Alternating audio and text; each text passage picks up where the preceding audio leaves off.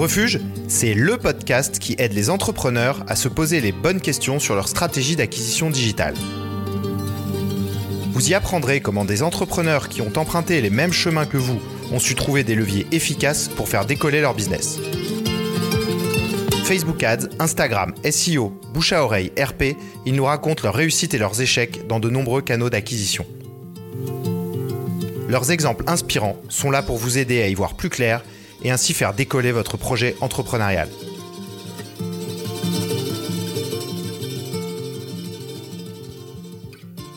Aujourd'hui, je reçois Erwan Gustave, le fondateur de Magnetis. Magnetis est une solution SaaS de call tracking pour les entreprises. Dans cet épisode, Erwan nous raconte comment les efforts commerciaux menés au lancement de Magnetis l'ont aidé à mieux marketer son produit. De façon très concrète, il décrit comment il a su créer de la réassurance sur son site pour répondre aux attentes bien précises de sa cible, améliorant ainsi sa conversion. Nous abordons également dans cet échange les mécanismes de viralité qui peuvent exister en B2B. Je vous souhaite une très bonne écoute. Bonjour Mathieu. Ravi de, t'accueillir pour, ce, pour cet épisode de podcast. Mais merci pour ton invitation. Je suis content de pouvoir t'inviter. Ça apporte un petit peu de variété et surtout d'entreprise B2B euh, dans mon podcast parce que jusqu'à présent, j'avais eu beaucoup de B2C. Et en fait, toi, tu as lancé la société qui s'appelle Magnetis. Exact. Dont on va pouvoir parler. Euh, donc voilà, l'intérêt c'est un petit peu de parler d'acquisition B2B euh, et de voir également comment les tractions se mettent en place pour ce type euh, d'entreprise. Donc Erwan, je t'invite à te présenter. Oui, avec grand plaisir. Euh, du coup, oui, Erwan Gustave, cofondateur enfin de, de Magnetis, tu le disais, c'est euh, ça, ça, fait quelques années maintenant qu'on existe. Magnetis est arrivé, enfin, est arrivé sur le marché il y a en 2014-2015. Euh, c'est une solution SaaS euh, et en fait on, on bosse sur du on a développé une solution de call tracking. Euh, je suis pas un grand adepte des anglicismes, mais malheureusement euh, la traduction française euh, rend pas honneur à ce que ça permet d'apporter en valeur ajoutée, et du coup on est euh, un peu contraint dans le modèle de passer par un anglicisme pour décrire ce qu'on fait. Et de façon succincte, le call tracking, tout bêtement, c'est si je fais on évoque souvent cette image en parallèle, mais c'est un analytics des appels téléphoniques. Le but, c'est d'aborder les appels sous l'angle de la data et de la mesure de performance pour des responsables marketing, des responsables communication qui voudrais mesurer en fait par quels canaux viennent leurs appels qu'ils arrivent à générer. Et effectivement, dans ce que tu soulignais, euh, c'est une solution euh, qui s'adresse, enfin c'est du B2B, on s'adresse à des entreprises euh, qui viennent utiliser la solution pour mesurer leur performance euh, et optimiser le ROI de leurs actions. C'est un, un, outil ultra précieux quand on veut mesurer des choses en marketing et en fait souvent les appels sont, sont pas sont pas traqués en fait. Euh, complètement d'accord avec toi là-dessus. Si tu veux, là, là où je te rejoins, c'est que pourquoi on évoque l'image d'un analytics des appels téléphoniques? C'est pas, enfin oui, la référence à Google, elle fait que euh, beaucoup d'acteurs euh, et de spécialistes du marketing, de la communication, du web connaissent Google Analytics, donc ça permet tout de suite de positionner ce que c'est. Maintenant, on en parle volontairement en faisant cette image-là pour rebondir sur ce que tu dis parce que euh, historiquement l'approche de la data elle a été travaillée sur le web, sur tout périmètre online. Mais le parent pauvre dans les points de contact, au-delà du site internet, c'est qu'effectivement il peut y avoir des visites en point de vente, mais de l'autre côté, un des canaux historiques pour joindre une entreprise, ça reste le téléphone. Et en l'occurrence, le téléphone a toujours été perçu, euh, même si il demeure encore et encore plus avec la, période Covid qu'on vient de traverser, euh, le téléphone a repris une place cruciale. Mais à chaque fois, le téléphone est perçu dans les entreprises plutôt sous l'angle entre guillemets IT ou téléphonie. C'est simplement dans les dans les moyens généraux, euh, il faut avoir le téléphone pour être joignable. Mais de le ramener sous l'angle de la data et de la mesure de performance, euh, effectivement, c'est, là je te rejoins là-dessus. Bon, si je disais le contraire, ça serait presque illogique, mais c'est un point crucial et qui permet souvent d'apporter beaucoup de d'informations, de, de, valeur ajoutée, d'insight en fait à nos, à nos utilisateurs. toi, tu m'avais contacté il y a cinq ans, euh, donc moi, tu savais que je, je, faisais beaucoup de campagnes payantes sur Google Ads, oui. euh, et je pense que légitimement de que, que, que, moi je connaisse une solution comme Magnetis euh, était pertinent pour le proposer à certains clients qui dépendent énormément d'appels entrants. Oui, oui, oui, oui. Bah, là, là-dessus, euh, sur les premiers échanges qu'on a vus, effectivement, ça fait une petite claque quand tu leur dis les cinq ans, mais euh, mais c'est toujours bon de, de repenser à ça avec un peu de recul. Euh, mais effectivement, disons que le call tracking, comme quand tu l'as indiqué, quand tu parlais de, de mesures de performance, le, call tracking, il n'existe, il n'a de valeur euh, pour mesurer des appels générés que dans le cadre d'une opération de communication. Un envoi d'email, euh, une campagne Google Ads qui est activée, euh, des actions SEO sur lesquelles on souhaite mesurer un retour.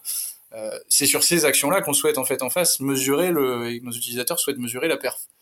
maintenant, sur cette approche-là, l'enjeu le, il est de se dire oui, plutôt que d'être à l'aveugle et de ne pas voir euh, tout ce qui passe par le téléphone, euh, le principe c'est de le rapatrier dans le dans le spectre d'analyse et de se dire ok je vais je vais regarder ce qui se passe sur mes conversions en ligne mais je peux regarder aussi ce qui se passe sur mes conversions hors ligne. Euh, et c'est l'une des clés aujourd'hui c'est clairement de, rapatrier ça et de montrer que ça peut être très simple et que même si l'anglicisme dont on parlait au début peut faire un peu peur euh, en se disant oula non j'ai pas besoin d'un call center. Le call tracking on n'est pas du tout sur les mêmes approches. On est sur une approche data des appels téléphoniques mais qui demande pas une installation et des moyens humains euh, démesurés si tu veux Ouais, en fait, schématiquement, c'est ça. C'est on peut avoir l'impression qu'il y, y, a une installation énorme. Et moi, tu m'avais, tu m'avais expliqué quelque chose. Je me souviens. Euh, tu, tu, tu, en fait, vous, vous créez pour une entreprise qui va qui va souscrire à Magnetis plusieurs numéros de téléphone. Mhm. euh, genre, euh, vous leur créez 10 numéros. Euh, si elle distribue des tracts, elle va utiliser un numéro. Si elle distribue, si elle fait des campagnes Google Ads et qu'elle veut mettre un numéro spécifique, elle, elle met ce numéro sur ses campagnes. Et ainsi, quand les appels rentrent, bah, on arrive à voir s'ils viennent du, du flyer distribué, des campagnes Google Ads de la page euh, home du site qui, qui n'arriverait que par le SEO. Voilà, et, ça permet ainsi d'analyser euh, la source des, appels entrants. Exactement. En fait, tu l'as presque mieux décrit que moi. Je vais, je vais rebondir un peu dessus, mais tu le fais. c'est exactement ça.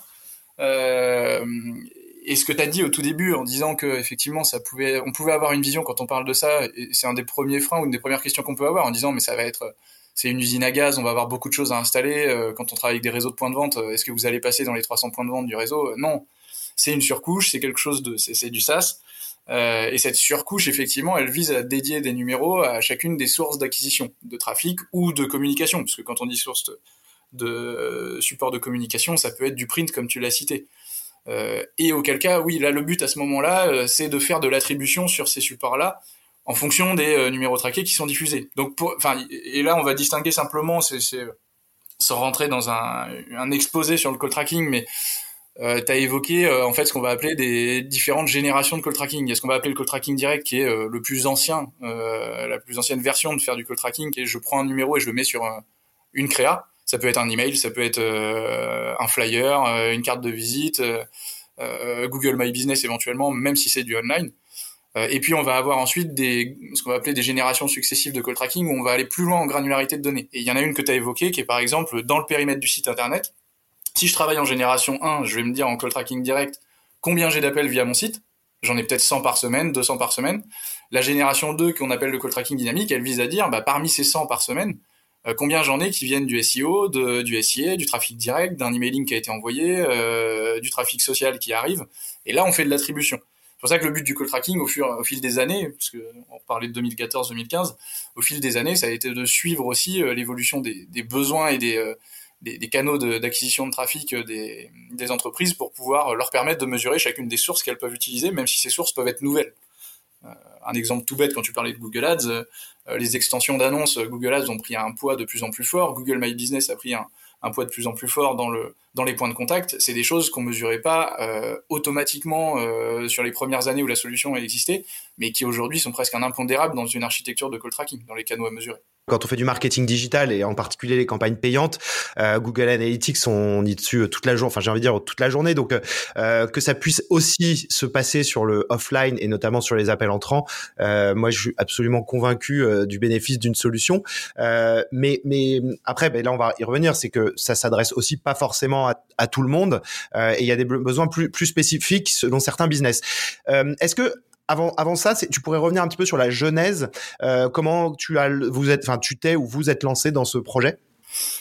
Alors le tu vous, tu as raison de le souligner. Euh, pour le coup, sur le, la casquette entrepreneur, c'est toujours quelque chose qui, qui m'a attiré, mais euh, je me je me suis pas euh, réveillé ou un matin je me suis pas rasé en regardant dans la glace en me disant je veux être entrepreneur.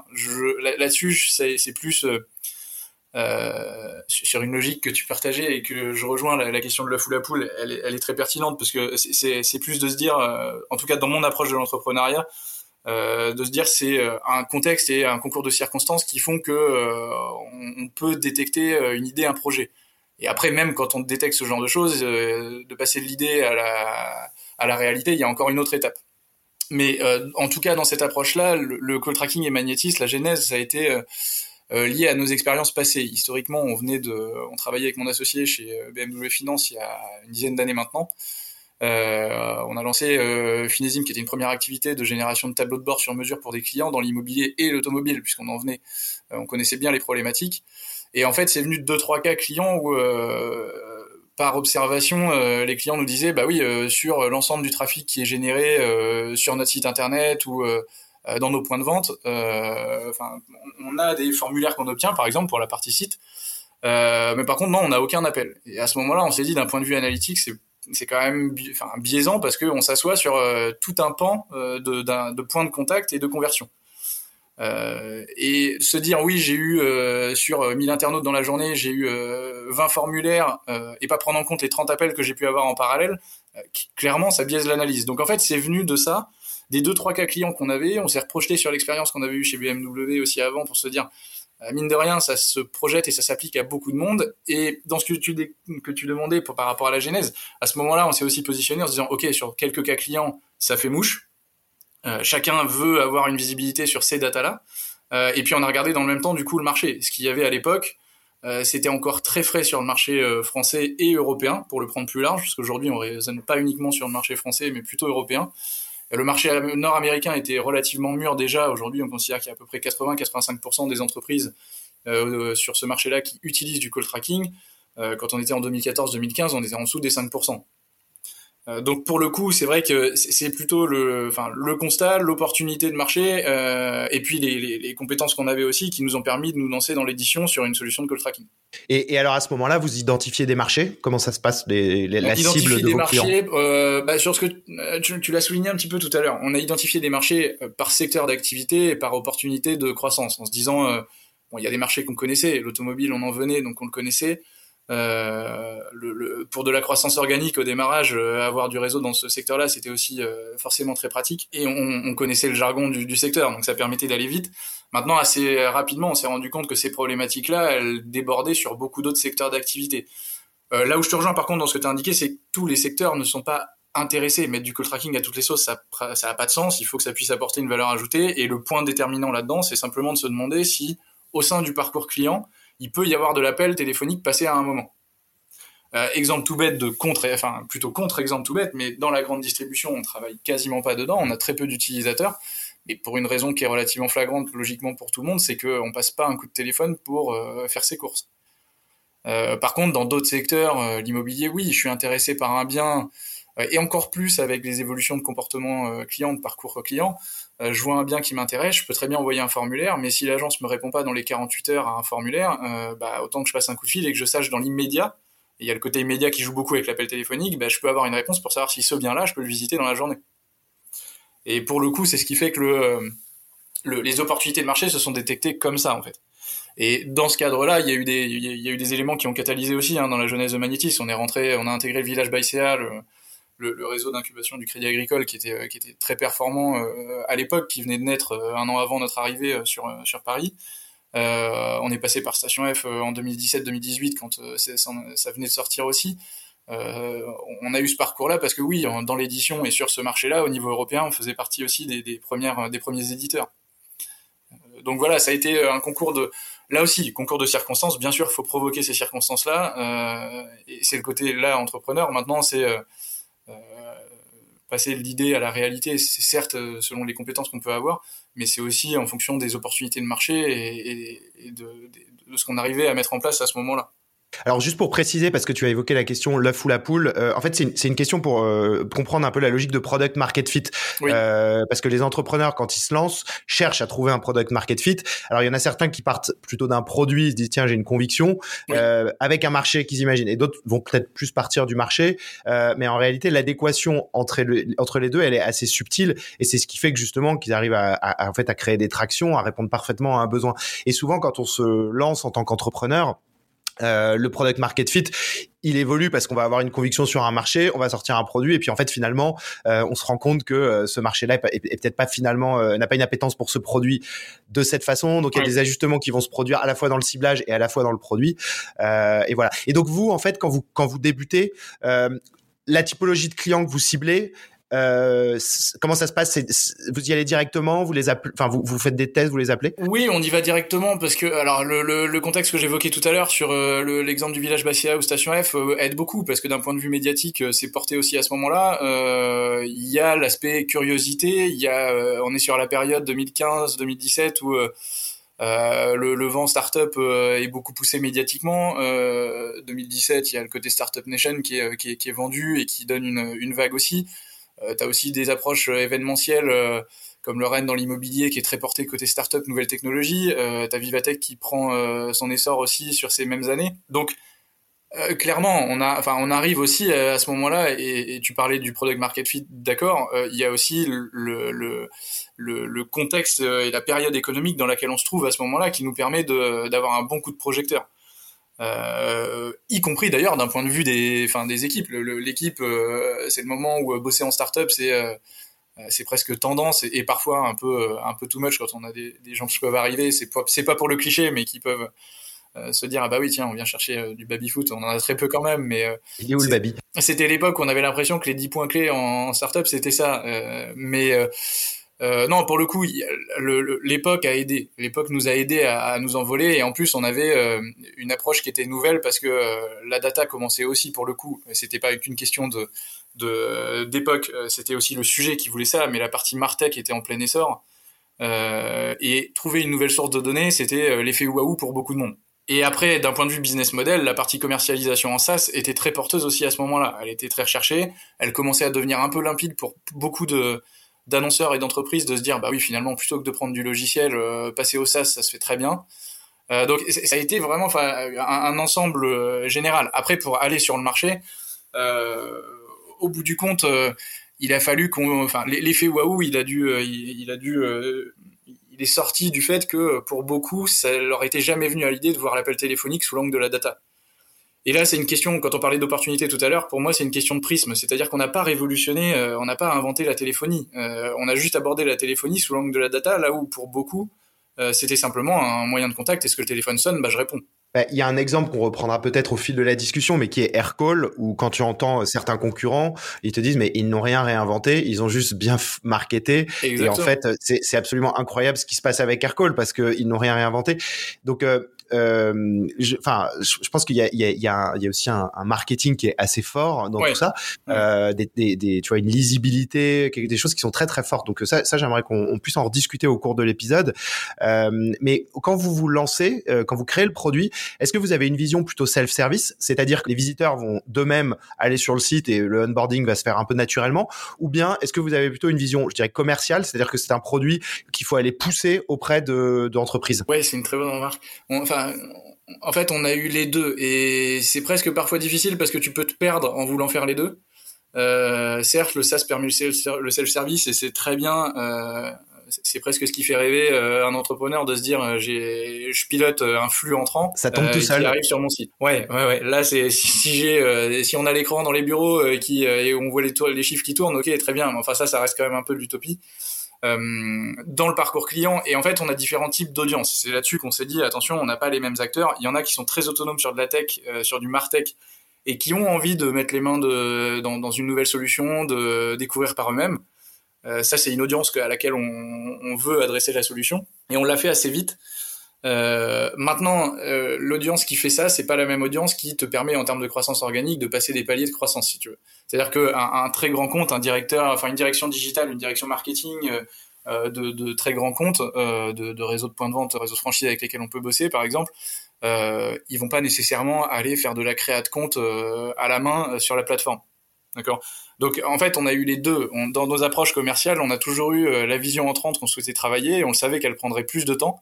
Euh, et la vision sortante où on allait chercher commercialement euh, les, euh, les, les, les, clients et les, prospects en fonction de leur affinité qu'elles pourraient avoir avec le produit. L'image que je prends là-dessus, c'est un peu toujours l'image, c'est le, le, couple que tu connais bien, SEO, SIA.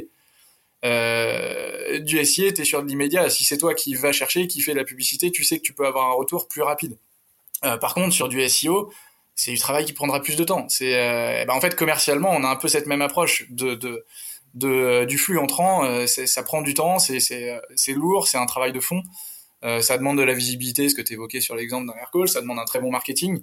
de l'autre côté, si tu veux du, résultat plus immédiat et te faire connaître, oui, il y a un boulot commercial sortant, mais en même temps en s'appuyant sur des bons supports marketing pour faire découvrir ce qu'était le call tracking, sous l'angle de quelques indicateurs, ce que ça a apporté en valeur ajoutée supplémentaire, on a réussi à se faire connaître aussi assez vite. Donc il y a les deux, y a eu, clairement il y a eu les deux approches. Ouais, c'est hyper intéressant. Mais vous, euh, avec tes enfin les autres fondateurs, vous aviez quelle culture? Plutôt commerciale ou plutôt marketing? Non, alors pour le coup, la partie marketing, on l'avait moins parce qu'en fait, historiquement, euh, les casquettes qu'on avait, les, on est, enfin, de métier, on était contrôleur de gestion. Donc, si tu veux, on était, euh, enfin, contrôleur de gestion. On venait d'école de commerce, euh, donc la partie tableau de bord pour éditer la solution, on savait la gérer, la développer. Euh, mais euh, mais derrière, euh, par la casquette école de commerce, on était beaucoup plus dans de la, prospection en fait, dans du sortant. maintenant, on savait très bien que le SaaS permettrait de travailler à moyen terme, long terme, cette partie entrante pour avoir du flux entrante. Et dans ces cas-là, la partie marketing deviendrait aussi primordiale. Et là où en fait on est peut-être que notre casquette d'origine nous a fait un peu défaut parce qu'on a comme on est parti sur du commercial euh, sortant euh, sur de la prospection et que ça marchait bien parce que c'était relativement nouveau pour tout le monde, euh, y compris des très grands comptes hein, qui découvraient le sujet quand on leur parlait. C'était rare qu'on nous dise oui, oui, on connaît très bien. bah du coup, c'est vrai que on, a, accéléré dans cette direction-là et que le marketing, on a mis plus de temps à le mettre en prod. mais ça, je pense que c'est lié à nos profils d'origine, même si on savait qu'il fallait pas que le marketing devienne le parent pauvre dans la strate de, magnétisme. Mais c'est venu plus tard. Et, alors justement, c'est venu à partir de quand? Euh, Je dirais que c'est venu. Euh, on devait déjà avoir 2-3 ans de commercialisation quand on a commencé à effectuer un virage dessus pour euh, favoriser le, le, le self-service et l'entrant. Mais pour une raison qui était simple là-dessus, c'est qu'en fait, euh, je devrais même pas le dire, et je le dis pas trop à l'équipe parce que c'est se reposer parfois sur les lauriers du SaaS. Mais je dis notre meilleur commercial souvent c'est notre plateforme. C'est-à-dire que quand on parle call tracking et là on se fait un échange ça permet effectivement de l'expliquer par une définition. Euh, en fait, en 30 secondes, si on va sur une zone de démo sur la plateforme, n'importe qui comprend ce que ça apporte. C'est un dashboard, c'est du visuel, ça parle tout de suite. C'est euh, pourquoi on évoque l'exemple d'analytics, c'est que bah, à la rigueur c'est la même chose. Et pour lire un graphe qui permet de voir d'où viennent les appels, euh, c'est ultra limpide et ultra immédiat pour tout le monde.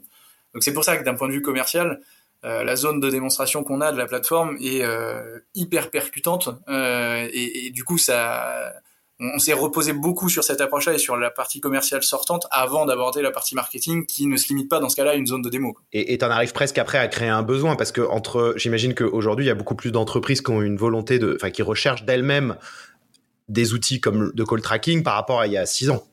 Ah oui oui oui ça ça enfin oui entièrement d'accord là-dessus. La, la, tout à l'heure, je crois que tu as parlé de traction. La, logique de traction, elle est, hyper intéressante euh, d'un point de vue croissance euh, de boîte, puisque même sur la logique de croissance, pour le coup, on est, euh, pour l'envers du décor de Magnetis, on est sur fonds propres toujours. On a fonctionné sur croissance organique. non pas que les levées de fonds, on fasse une croix dessus, c'est simplement que la levée de fonds, pour nous, reste un outil. et que le meilleur levier de croissance qu'on puisse avoir reste le chiffre d'affaires et la croissance organique. Maintenant, sur d'autres étapes là, de, de, développement, on verra si, si effectivement ça peut être pertinent. Mais dans tous les cas, euh, oui, enfin, le, cette partie-là, euh, elle a été, euh, elle a été, enfin, cruciale pour se dire, euh, on peut se développer, on, peut aller chercher de de, de l'acquisition, mais au fur et à mesure, on verra quelle part prend le, le, le flux entrant euh, pour euh, pour venir euh, soutenir la croissance. Mais pour le coup, oui, par rapport à il y a six ans, ça a rien à voir. Ne serait-ce que d'entamer des rendez-vous aujourd'hui, 50% du temps, les gens ont déjà entendu parler du sujet, que ce soit des responsables marketing, des responsables communication, même des partenaires. On travaille avec des, enfin, tu l'évoquais un petit peu tout à l'heure, on travaille avec des agences web, des d'autres éditeurs qui, pour qui le sujet de la mesure de la perf via les appels fait prendre de plus en plus de place. Euh, donc les demandes, on en a de plus en plus. Et pour le coup, euh, je vais pas dire que le Covid était bienvenu, malheureusement non. Mais, euh, mais le fait que les points de vente ferment pendant les, les, les périodes de confinement, euh, il y a beaucoup de, de trafic qui s'est reporté sur l'appel téléphonique. Euh, ordre de grandeur là-dessus, euh, en termes de volumétrie à portefeuille constant, on gère trois fois plus de volume qu'avant Covid, volume d'appel. Donc pour le coup, oui, là-dessus, euh, les demandes sont plus fortes parce que euh, s'il y a plus de monde à passer par tel point de contact, bah, logiquement, euh, d'un point de vue analytics, on va se dire c'est un peu dommage de rester à l'aveugle là-dessus. Et dans ce cas-là, ça passe par le site internet, on a bien plus de demandes qu'avant. Et là, le self-service devient crucial pour se dire, bah, idéalement, dans l'onboarding, oui, on est disponible en call, les account managers peuvent être dispo, mais idéalement, le, le, le SaaS doit permettre à un utilisateur de de s'onboarder euh, de façon autonome. Je, je, reviens sur les deux trois premières années où tu évoquais, bah, de ce que je comprends, vous étiez plutôt dans un effort commercial oui. sortant. Euh, Est-ce que à ce moment-là, la croissance organique, donc quand je, on parle oui. de croissance organique, c'est bouche à oreille, viralité, est-ce qu'elle se met aussi en place? Euh, oui, elle se met en place parce que euh, bah, sur le contexte qu'on évoquait tout à l'heure, euh, la présence au village Baïséa pendant deux ans et demi, le passage par Station F pendant un an, les avis, enfin les, les, les, premiers retours clients qu'on a, ça, ça, arrive relativement vite. ce qui est moins rapide, c'est l'ouverture sur les différents secteurs d'activité qui peuvent être intéressés. Aujourd'hui, il y a près d'une quarantaine de secteurs dans lesquels la solution est déployée et utilisée. Euh, au début, il y a des secteurs forts sur lesquels on se focalise euh, l'immobilier, l'automobile, euh, l'habitat pour ce qui est des, entreprises de cuisine, de, de bain, de piscine, qui, qui, peuvent passer par du téléphone ou recevoir du flux de téléphone. À ce moment-là, oui, dans ces secteurs-là clés, il y a 4-5 secteurs à ce moment-là qui se distinguent. Euh, on met tous nos efforts dessus pour se dire, en fait, autant être connu sur des usages sur un secteur. Ça fait des études de cas intéressantes. Et, et, dans ce cas-là, c'est là-dessus que ça, ça, part, si tu veux. Mais, mais du coup, tu vois, sur le, le, autant sur le B2C, tu peux te dire, euh, voilà, euh, un Netflix, euh, le lendemain matin, euh, les, entre collègues, tu, tu, tu vas raconter la série que tu as vue sur Netflix. là, je, tu vois, hier, je parlais avec le fondateur de, de, de Mon Petit Gazon, qui est un jeu de fantasy ah, oui, de foot. il m'a enfin, tu vois, il m'expliquait que c'est vraiment un délire de potes dont on parle le lundi matin ou quand on se retrouve, quand on prend une bière. Et en fait, voilà, je comprends que sur du B2C, il y ait ce mécanisme de viralité. Est-ce que sur du B2B, euh, ça se produit? Est-ce qu'on a envie d'en parler? Comment, ça se passe? Euh, c'est une très très bonne remarque parce que je crois que c'est presque le Graal dans le B2B euh, de reproduire des modèles du B2C sur l'approche de la viralité. enfin je dis le Graal et en même temps ça reste une utopie parce que reproduire ce genre de modèle c'est très compliqué. Il y a quelques boîtes qui me viennent à l'idée qui, qui ont réussi à apporter ce cette viralité, je sais, enfin, je pense euh, sur des approches LinkedIn, des, des, boîtes comme Germinal ou autres qui, euh, qui, de façon assez bluffante d'un point de vue euh, éditorial, arrivent à créer cette sensation et, ce, cette audience en fait que d'habitude tu as plutôt autour d'une boîte en B2C. Euh, et au-delà de, l'approche éditoriale, il y a, la partie euh, marketing et storytelling que tu as évoqué par exemple avec Aircall tout à l'heure, mais que d'autres arrivent à avoir parfois en B2B. Maintenant, le côté viralité euh, dans le sens euh, social, enfin là, réseaux sociaux, euh, il est beaucoup plus complexe quand même à avoir sur du B2B. Euh, et à la rigueur, cette viralité-là, nous, enfin, plutôt que d'attendre qu'elle soit créée par, uniquement par le marketing, on est allé la chercher nous-mêmes en, en essayant de l'instituer dans notre stratégie commerciale. Je m'explique, je te prends un exemple. On a, il y a un article que, que j'ai fait il y a pas très longtemps euh, sur euh, ce qu'on appelle la stratégie des anciens. Euh, c'est pas pour créer du conflit de génération. C'est la stratégie des anciens. La logique, elle était de dire bon, c'est bien connu que commercialement, il vaut mieux garder, enfin fidéliser un client plutôt que d'aller en chercher un nouveau. C'est souvent moins moins coûteux. Euh, mais en fait, l'approche qu'on a eue, c'est de se dire, mais en fait, on va aller chercher des nouveaux clients chez nos, nos anciens utilisateurs, puisque quand des gens changent de boîte, euh, bah, c'est assez simple en leur laissant un petit delta, euh, un petit temps pour qu'ils arrivent sur leur nouvelle boîte, de plutôt que d'attendre qu'ils reviennent vers nous en disant en fait j'ai changé de boîte il y a trois mois, euh, ça m'intéresse de le mettre dans la nouvelle société, bah, en fait on va plutôt euh, avoir un monitoring pour les suivre et dire euh, bah, félicitations vous êtes arrivé sur votre nouvelle boîte, c'est un nouveau challenge, c'est top, est-ce que vous voulez qu'on se refasse un point ensemble? Et, en fait, on a créé une stratégie comme ça qui nous permet, en l'insufflant, puisque du coup, ça vient plutôt de nous et du suivi qu'on peut faire, euh, d'essayer d'avoir ce rebond et ce, ce, ce, nuage qui forcément avec les années devient de plus en plus gros.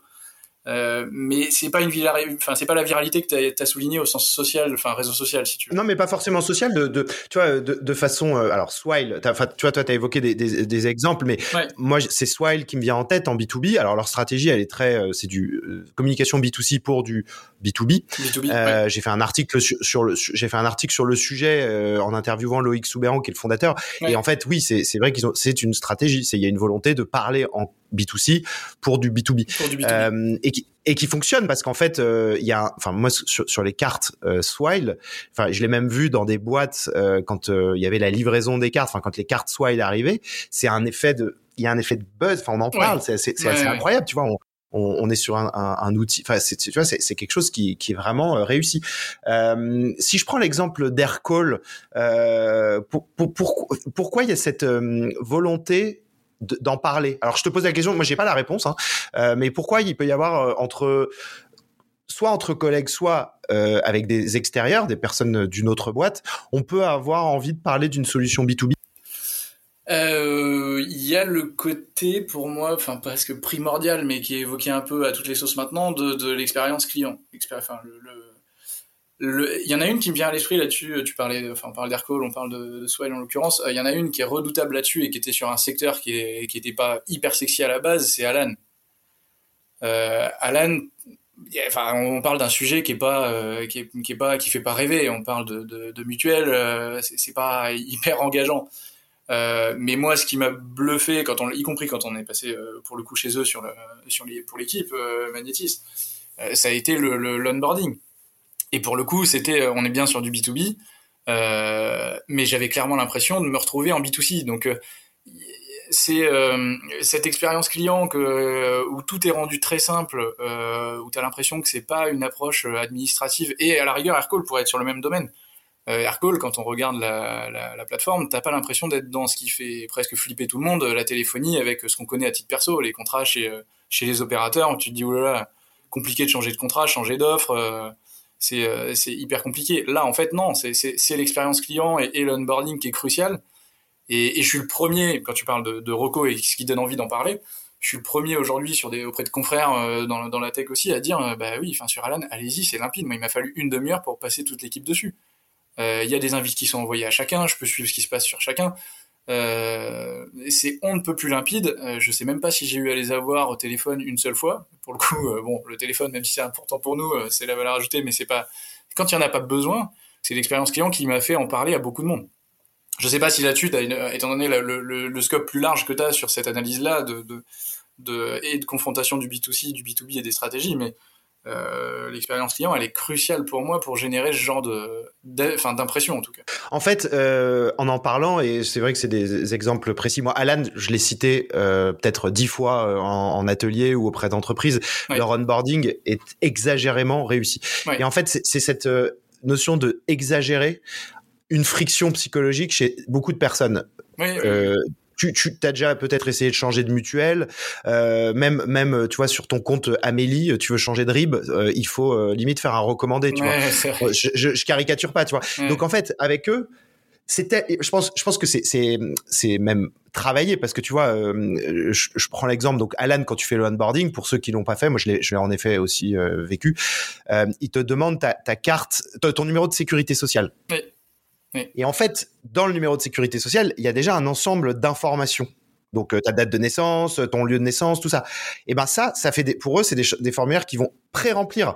Exact. Tu vois. Donc donc déjà, le, le truc est malin, c'est-à-dire qu'on te fait demander un truc qui est euh, où il y a un certain nombre d'infos, dont eux en tirent d'autres, qui t'évitent d'aller chercher. J'avais, j'ai déjà vu ça aussi pour des boîtes qui euh, qui te faisaient saisir, je crois le euh, le numéro, enfin ton numéro de Siret. Et Siret, en fait, exact. eux, ils ont une plateforme qui est déjà intégrée. Et d'ailleurs, je crois qu'Alan le fait aussi. Donc tu rentres ton numéro de Siret et ils ont une base de données qui va automatiquement taper sur des outils comme Société.com ou Infogreffe.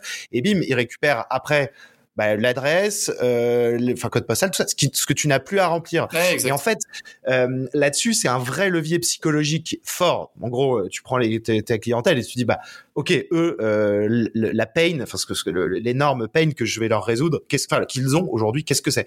Bah, c'est le changement, le onboarding. Donc mettons tous nos efforts pour faire en sorte que euh, ce, ce truc-là soit exagérément facile.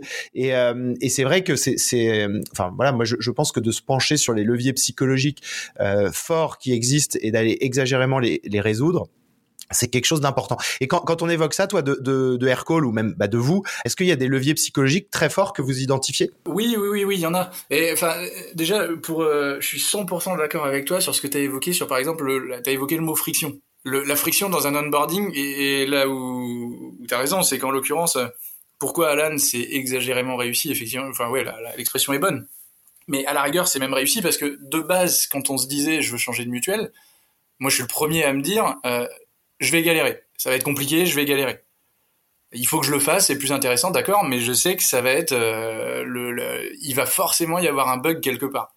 Et alors que normalement, la base, ça serait que d'office, par défaut, ça soit très simple normalement, un bon fonctionnement, un bon cheminement commercial, c'est qu'il ne doit pas y avoir de friction. Et donc, ce qu'il y a, c'est que sur des changements comme ça, c'est tellement devenu classique pour le consommateur, et qu'on soit en B2B, B2C, mais c'est tellement devenu classique sur des changements comme ça que ça soit compliqué, que tu as un effet positif à ce que ça soit juste normal et qu'il n'y ait pas de friction. Donc c'est là que c'est presque euh, bizarre, c'est que le côté exagérément réussi, en fait, il est juste normal. Et t'as as un parcours client qui est limpide.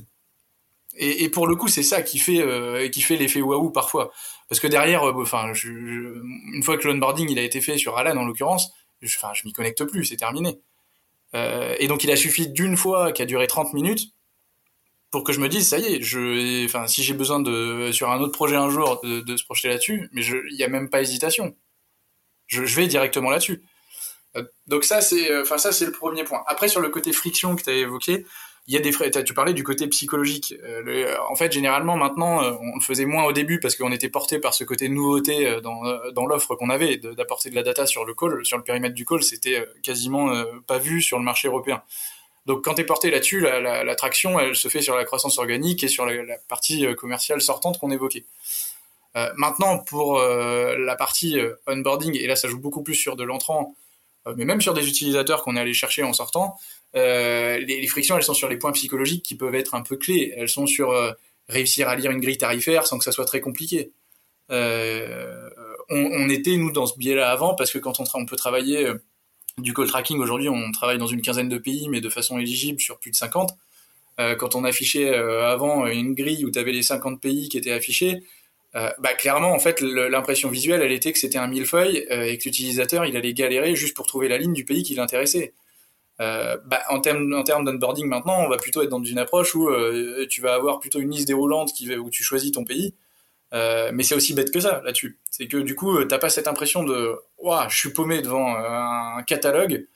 Euh, la liste déroulante, je choisis juste le pays qui m'intéresse et euh, l'impression visuelle, elle est que c'est tout de suite adapté à mon besoin. et en fait, on a beaucoup travaillé nous sous cet angle-là pour que ça, tous les points psychologiques qui peuvent être compliqués, la partie technique, elle est cruciale pour nous. Certes, c'est du call tracking, c'est, ça peut être perçu comme hyper technique, euh, l'enjeu pour nous, il est de rendre ça très très simple euh, au, déploiement et à la création. Euh, et même si co-tracking, ça veut dire travailler sur des numéros de téléphone, ce qui peut être anxiogène, hein, ce qu'on a évoqué pour l'exemple d'Aircall, c'est pour ça aussi. changer du numéro, c'est toujours un peu touchy pour beaucoup dans l'inconscient collectif. et dans ce cas-là, le but pour nous, il était de dire non, non, ouverture d'un numéro en call tracking, ça prend 3 secondes et vous avez directement le numéro et vous faites le test dans la foulée, il est, enfin, il est directement configuré, il peut être diffusé euh, via le module de call tracking sur votre site, en 10 minutes c'est terminé. Et il y a ça aussi qui joue, c'est que hier soir je faisais un call avec un, grand compte dans, dans le secteur de l'énergie, euh, ils ont beaucoup de filiales. Euh, la question qui était pour eux le pain point qu'ils imaginaient sur le déploiement du call tracking, c'était on parle sur combien de semaines pour le déploiement? Et rien que cette question-là était révélatrice, c'est que non, je leur ai dit on est sur 24 heures et vous avez déployé sur l'ensemble des filiales. Donc c'est ces points-là en fait. C'est les points de friction pour moi, c'est des points psychologiques euh, qui sont plus liés à bah, ce qu'on évoquait sur l'onboarding, de la discussion qu'on avait sur l'onboarding, qui sont liés à de l'inconscient collectif sur les expériences clients passées mais que les, enfin, des nouvelles technos comme le SaaS ou autre, ou des stratégies marketing permettent de travailler de façon beaucoup plus limpide aujourd'hui. Justement, si on parle d'acquisition euh, pour une, notamment, enfin, dans ce, en fait, c'est valable pour la plupart, mais tu vas avoir deux catégories. Euh, tu as les entreprises qui vont être dans la d'attaquer un marché. Alan, ils attaquent le marché des mutuelles, donc c'est un marché existant et un besoin existant. Donc eux, ils s'engouffrent dans une brèche qui est assez légitime, qui est celle de voir le, les acteurs historiques ont créé un pain point hyper fort qu'on va résoudre et qu'on va tacler. La, le, la, la, la verticale enfin, et l'angle d'attaque pour créer une traction, euh, c'est justement d'exagérer la réponse à ce pain point. T'as le deuxième axe d'acquisition qui sont plutôt les entreprises B2B qui vont faire de l'évangélisation. C'est-à-dire qu'on va parler d'un produit qui est nouveau et, et de résoudre une chose qui n'existait pas auparavant. Je enfin, de ce que j'entends, c'est quand même que sur la problématique call tracking, vous, quand vous vous lancez, euh, c'est un peu un besoin nouveau. Vous devez faire de l'évangélisation. Exactement. Ouais, là, là, là, tu l'as très bien perçu, parce que pour le coup, euh, c'est pas perçu comme un pain point à la base, parce que euh, répondre au téléphone simplement sur le fait de répondre d'un point de vue opérationnel, ça pose de questions à personne. Il n'y a pas besoin de se former pour répondre au téléphone. Enfin, dans le discours, oui, mais pas euh, pas sur le parcours client. Donc à ce moment-là, oui, c'est pas nécessairement perçu. Là où il y a un pain point qui commence, enfin qui apparaît, c'est quand la data commence à prendre son essor, euh, que euh, les, directions marketing, communication, digitale commencent à se dire, ok, on a besoin de mesurer de la perf. Euh, bon, on peut très bien demander des retours au niveau opérationnel pour savoir si quand on a envoyé un emailing, quand on a lancé une campagne Google Ads, quand il y a eu un spot télé, est-ce qu'il y a eu des appels qui ont découlé.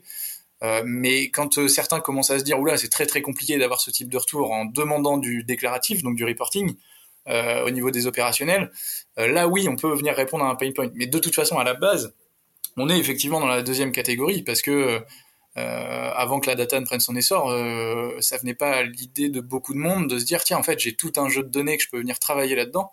Euh, et si tu te le dis pas, bah dans ce cas-là oui ça te saute pas aux yeux en tant que problématique. Et l'autre point crucial là-dessus c'est que pourquoi on a besoin de faire de l'évangélisation, c'est que même si tu te dis j'ai une problématique, je suis incapable de mesurer tout ce qui passe par les appels. Euh, alors vers des call centers, ils sont plutôt équipés pour le faire, mais quand on travaille avec des réseaux de points de vente qui a euh, même 5 points de vente et ça peut aller jusqu'à plusieurs centaines, euh, c'est impossible de demander les retombées qu'il y a eu dans chaque point de vente en demandant tous les vendredis remontez-nous ces infos-là. Et remontez-nous ces infos-là, si, si encore c'était que le nombre d'appels, mais si en plus il faut savoir si ça vient du SEO, du SIA, d'un emailing en attribution, c'est mission impossible mais le problème, c'est que même si ce point-là, il ressort comme problématique, comme pain point, euh, si tu sais pas qu'il y a une solution qui existe, bah tu la cherches pas cette solution-là. Et, et, pour le coup, ça a été un des enjeux, mais les plus difficiles à aborder, je trouve, sur notre métier en tout cas, euh, sur ce, sur ce, enfin cette édition-là et ce secteur d'activité, c'était que le search dont on parlait au début euh, en stratégie d'acquisition pour nous, ça a jamais été un pourvoyeur euh, ou un catalyseur de, de, lead. Pour une raison simple, c'est que euh, le, je crois que euh, si on remonte 2015-2016 euh, sur la France, les recherches mensuelles sur la notion de call tracking, ça doit être 500 ou 600 par mois.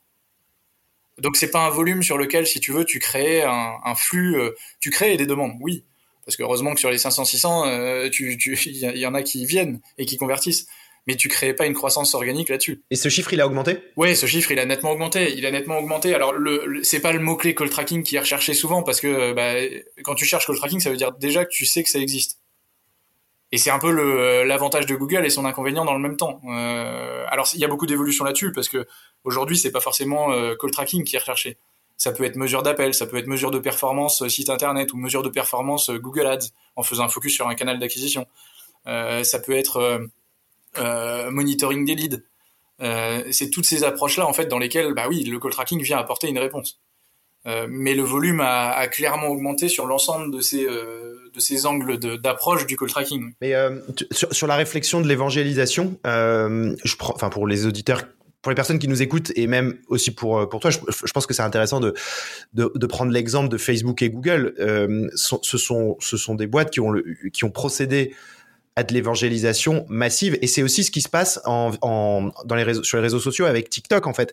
C'est une stratégie de mettre en avant quelques personnes. En fait, pour, pour réussir le mécanisme d'évangélisation, c'est de, c'est de montrer que ça marche. Oui. Et, et que cette personne qui marche va ensuite donner envie aux autres euh, bah, par mimétisme ou par euh, oui par un sort de halo effect. oh là, il y a lui qui fait ça, je devrais pouvoir aussi le faire. Ce que fait très bien Germinal. J'ai plein de clients qui voient les posts en disant mais regarde j'ai fait plus 500 nanana. Puis ils t'appellent, ils disent mais attends, enfin non, et puis ils appellent en interne, ils vont dire euh, ah regarde c'est possible. Donc ils critiquent, ils disent à leurs équipes marketing euh, mais si je l'ai vu c'est possible, je l'ai vu chez Germinal, ils peuvent le faire. et en fait c'est une stratégie qui est donc celle de Google et Facebook, elle est elle est elle est donc tu prends des faire valoir, tu exagères leur réussite ou alors tu la rabâches rabâches rabâches rabâches rabâches mais en fait, euh, c'est aussi quelque chose qui se produit sur les paris sportifs. Hein. Tu vois, c'est une stratégie. oui, oui, oui, un, un, win, Winamax, Unibet, Unibet, tout ça, euh, euh, ils vont ils vont valoriser, parler infiniment de personnes qui ont fait un x 50 000 sur leur pari euh, parce que euh, c'est la cote maximale qui a été voilà,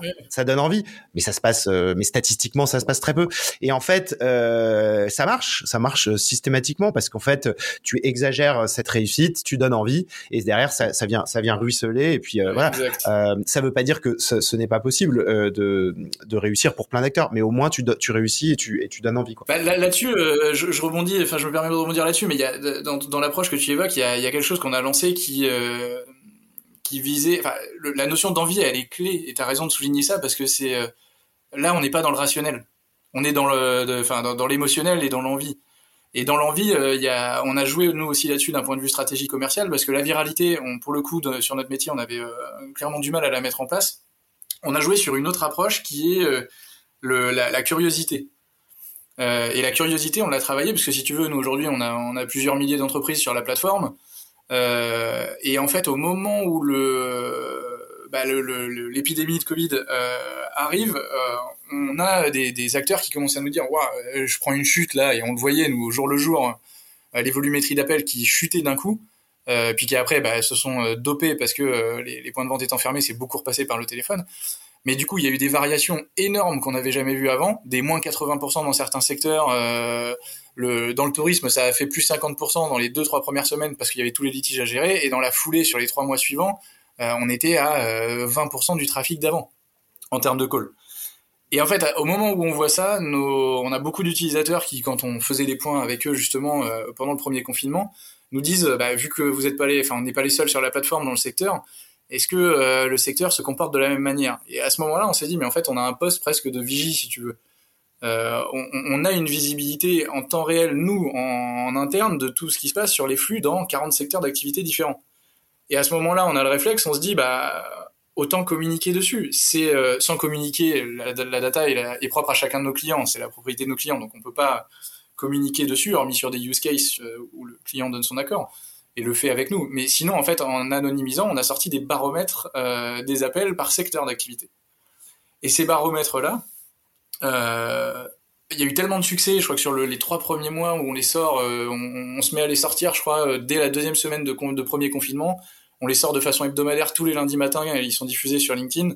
C'est des baromètres qui ont cumulé en l'espace de deux mois font près de 300 000 vues. Euh, et 300 000 vues parce qu'on vient comparer des secteurs. Il y a 15 gros secteurs d'activité qui sont comparés les uns avec les autres où euh, bah, toutes les semaines ils peuvent voir si c'est moins 5%, moins 20%, moins 30% sur le secteur ou au contraire si le secteur repart à la hausse. Et à ce moment-là, bah, on se dit mais si euh, là la curiosité, le baromètre, on, ça on le diffuse sur LinkedIn, puis on se dit non finalement on peut aussi créer de la demande pour des gens qui veulent avoir plus d'insight sur leur secteur d'activité. Et donc même si nos utilisateurs, on a fini par l'intégrer dans la plateforme. Ça, il y a des statistiques sectorielles auxquelles ils peuvent se comparer, ce qui crée en fait une demande continue, parce que on a beaucoup de codires maintenant qui utilisent ça en se disant, ok, on a fait moins 20% sur la période, mais euh, le secteur fait moins 30. Bah en soi, euh, c'est un moindre mal. On va pas prendre des décisions à la hâte alors que tout le monde se comporte de cette manière-là. Et c'est pour ça que je te disais, on a joué du coup à ce moment-là sur l'effet curiosité. C'est que se dire, il y a toujours la petite envie un peu comme en cours à l'époque, ou de se dire je regarde sur la copie du copain, euh, bah, c'est un peu pareil si tu veux. Où j'en suis quoi, je m'auto-juge par rapport à la concurrence, par rapport à ce qui se passe. Et je peux le faire en continu. C'est j'ai pas besoin. Enfin, pour le coup, l'appel téléphonique c'est quelque chose d'hyper immédiat. On voit des impacts au jour le jour euh, selon les des, des, news économiques, des news euh, sanitaires. Euh, des news législatives, selon les secteurs, on voit des impacts dans la foulée, dans les 24 heures qui suivent. Et, et, du coup, ça donne un, c'est pas un indicateur économique en soi. Euh, on a eu quelques objections de gens qui nous disaient euh, c'est pas, enfin vous parlez pas du PIB. Mais ah non, mais on n'est pas l'Insee non plus. On donne un indicateur sur un point de contact. Je suis pas, on n'est pas en train de faire à ce moment-là une étude économique sur la, santé du pays. Mais ça donne euh, en temps réel quasiment l'évolution de la demande vers tel ou tel secteur. Et ça, la curiosité a joué énormément pour le coup sur le côté envie ou émotion si tu veux pour pour créer de l'envie sur l'évangélisation. C'est le truc assez euh, enfin moi j'ai beaucoup bossé sur le B2B euh, donc en fait il euh, y, y, a des décisions un peu c'est pas irrationnel mais euh, un peu illogique et notamment entre la performance et l'espèce de tampon non prise de risque où je vais faire un truc que mon concurrent a fait qui fait qu'on se retrouve en B2B dans des décisions où la personne va pas forcément aller vers ce qui est le plus intéressant pour la boîte mais ce qui le protège qui est le backup tu vois c'est c'est un mécanisme qui est assez assez euh, enfin quand même un peu déroutant en B2B euh, où quelqu'un peut dire non non mais je, moi je m'en fous de payer moins cher en fait. Je veux, je veux me protéger quoi. Enfin je veux je veux je veux un truc euh, enfin pas payer moins cher mais ou de je veux, je veux, je veux pas forcément la meilleure solution. Je préfère la solution la plus crédible et celle qui ne va pas me mettre à risque. Ouais mais c'est là où je suis d'accord avec toi. C'est là c'est encore une fois c'est un côté qui est pas forcément rationnel. C'est le côté caution qui peut être recherché, le côté rassurant. Euh, le, le, côté engouement, il joue aussi. et c'est de là qu'aussi tu tires des tractions et, et des, des phénomènes d'engouement qui peuvent, qui peuvent enfin, oui, booster la croissance d'une boîte en B2B. Et, euh, et, alors justement, euh, y a alors sur votre site parce que tout à l'heure tu as parlé du Google Analytics du, du, du tracking. Euh, donc je, ça pour moi c'est un peu un, espèce de point de ouais, un point de repère, un, une sorte de, tu vois, de, de, de truc mémotechnique. Euh, on dirait que avec le temps, vous avez un peu vu ce qui produit euh, un effet dit immédiat chez vos chez vos prospects. Enfin, en tout cas, tu vois, par exemple, moi dans mon business, il y a des il y a des comparaisons, des exemples. Tu sais que ça fait tilt. Exact. Euh, mais c'est ça, hein, c'était le but aussi. Ouais, mais sur votre site, c'est des choses parce que, enfin, moi, je trouve que votre site, euh, alors, je suis un peu biaisé parce que je connaissais ce que vous faisiez, mais je trouve que c'est hyper clair Euh, tu vois, il y a, vraiment euh, les éléments, enfin, il y a les témoignages, euh, il y a les termes qui vont bien, c'est très épuré. Euh, il y, a, y, a, vraiment des, on, sent que le parcours et le taux de conversion euh, a été optimisé. Euh, et du coup, je trouve que, enfin, c'est intéressant pour beaucoup de, de, de, personnes qui peuvent nous écouter, qui, qui réfléchissent à des problématiques de landing page. Je pense qu'en B2B, c'est quand même quelque chose d'assez fréquent. Qu'est-ce qu'on met sur un site Quels éléments de réassurance Est-ce que tu pourrais un petit peu raconter bah, ce qu'on appelle le, le CRO, quoi, Conversion Rate Optimization Comment vous l'avez travaillé dans le temps sur votre site euh, Par rapport à ce qu'on a évoqué tout à l'heure sur les strates commerciales, si tu veux, le fait qu'on ait abordé enfin, qu'on ait eu le sortant d'abord euh, en, en, termes chronologiques, je parle, mais qu'on ait fait beaucoup de prospection à l'origine. Euh, en fait, je pense que cette étape-là, mine de rien, même si on aurait dû avoir la strat marketing quasiment en même temps, elle nous a beaucoup aidé pour voir ce qui faisait-il justement chez nos interlocuteurs. Euh, le discours commercial, on l'a énormément travaillé. Euh, et justement pour faire ressortir euh, bah, une petite bible, mais qui fait que c'est clé euh, pour se dire tiens cette image-là, elle parle tout de suite. Et le côté oui, l'analytics de, des appels téléphoniques, ça parle immédiatement. Et ça parle immédiatement parce que d'une part, ça permet de comprendre pour l'interlocuteur. sans avoir à expliquer davantage, même si le but, oui, c'est d'étoffer derrière et d'expliquer ce qu'on qu'on entend par l'analytics des appels téléphoniques, c'est la formule qui, qui veut sa force. mais en plus, ça rassure parce qu'on fait référence à quelque chose que les gens connaissent déjà. Donc du coup là, euh, ça fait quoi ce qu'on disait tout à l'heure euh, si je suis rassuré, euh, je suis pas en train de parler de rationnel, mais je suis rassuré, je connais le, je connais l'écosystème, je sais de quoi on parle, et même si call tracking ça peut être un, jargon technique de, prime abord, euh, si on me dit tout de suite que c'est un analytics des appels téléphoniques, ok, je suis rassuré, il n'y a plus de barrières techniques, de barrières de langage, et, et, on est, enfin dès le début on a été ça a été un cheval de bataille pour dire euh, commercialement hors de question de partir dans du langage technique. Sachant que tu vas sur des personnes qui reçoivent des enfin tu vas tu démarches bien sûr des entreprises qui elles reçoivent des appels euh, ah toute la journée quoi. Tu vas tu vas pas contacter euh, une boîte qui n'en qui n'en a pas enfin qui n'en reçoit que très peu quoi. Non non, non on, on, est dans du dans du ciblé mais même avec du ciblé euh, l'amalgame euh, qui est tout proche call tracking call center, on avait beaucoup de personnes qui nous disaient non non, j'ai déjà un call center, on disait oui mais en fait c'est pas le sujet, c'est pas ce qu'on propose mais t'as même pas le temps en fait à ce moment-là quand c'est la première objection en 20 secondes euh, t'as même pas le temps de dire euh, non non c'est pas le même sujet.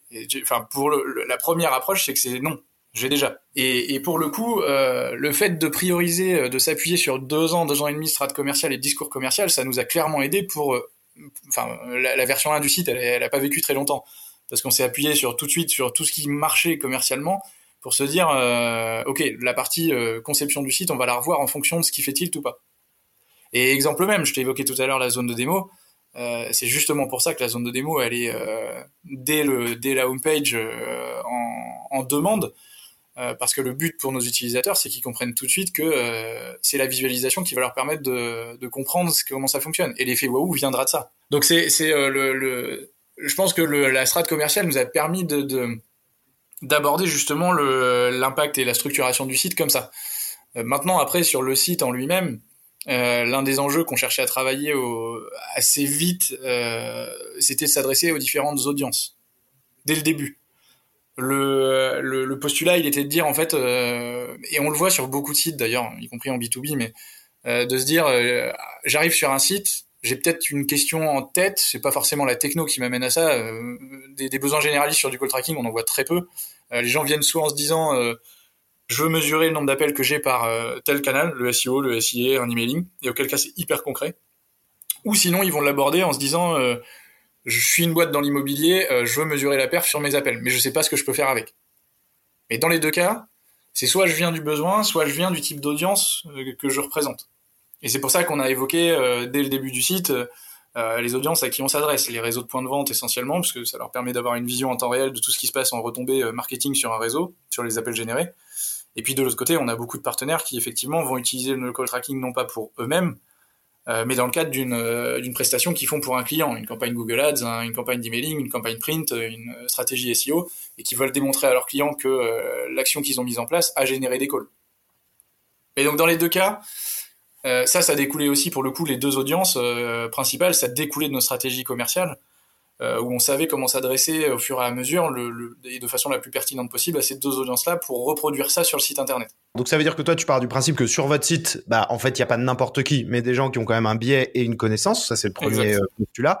Euh, maintenant après il faut arriver à les rassurer, c'est-à-dire de toi là ce que tu me dis c'est qu'il y a euh, factuellement euh, les termes qu'ils veulent voir. Donc euh, c'est c'est cohérent. Je pense que c'est une bonne approche de pas vouloir, euh, enfin de pas vouloir répondre à tout le monde et plutôt juste à certaines personnes qui vont qui sont susceptibles de convertir. Donc je pense que le parti pris est intéressant. Et moi je pensais aussi à des éléments de réassurance qui vont lever des barrières. Tu vois, par exemple référence client, témoignages, des labels, des choses comme ça.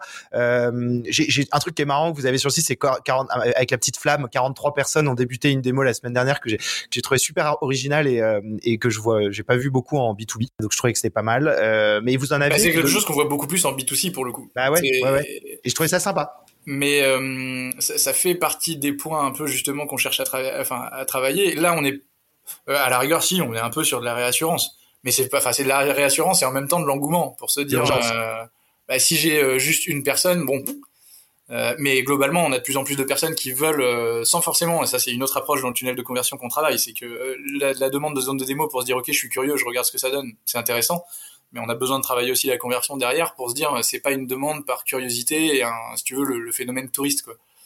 je viens, je viens, je demande une zone de démo, je prends des photos puis je repars. Ça c'est pas le, c'est pas le but, même si ça fait partie de l'évangélisation bien sûr. Mais après, oui, les, témoignages sont clés et, ils le sont en B2C quand euh, en plus euh, tu, tu évoquais la partie Facebook, euh, Google ou tout à l'heure, mais ils ont été redoutables dans leur stratégie il y a quelques années sur des vidéos courtes où tu avais l'impression de rentrer dans la vie d'une personne dans l'espace de deux minutes. Et tu disais c'est génial comment ça transforme son quotidien, comment ça se marie. et, je pense que ça a contribué à beaucoup de monde. Bon, il y a eu peut-être l'effet boomerang après avec les retours sur les usages qu'ils ont pu faire de, euh, en, off aussi. Mais en soi, sur leur stratégie d'acquisition, ils étaient redoutables là-dessus. Donc les témoignages clients ont été très importants là-dessus.